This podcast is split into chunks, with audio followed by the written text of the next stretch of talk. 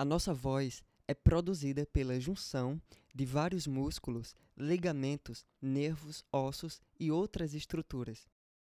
Hoje eu vim falar um pouquinho sobre o CAP, que faz parte dessas estruturas.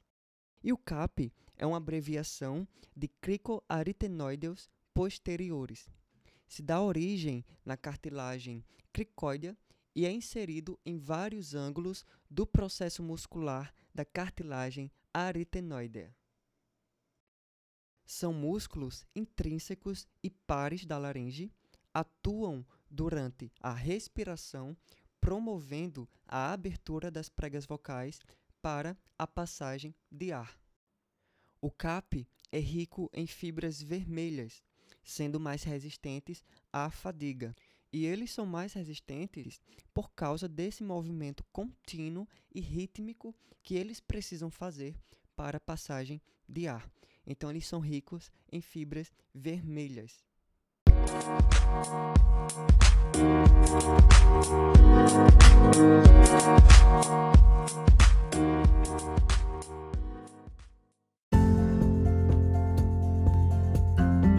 Se você está gostando deste conteúdo, eu já te convido a compartilhar com seus amigos e familiares. E também, se você tiver dúvidas ou curiosidades a respeito da voz cantada, da voz falada ou da fonoaudiologia, eu já te convido a conhecer o meu Instagram, arroba Barbosa.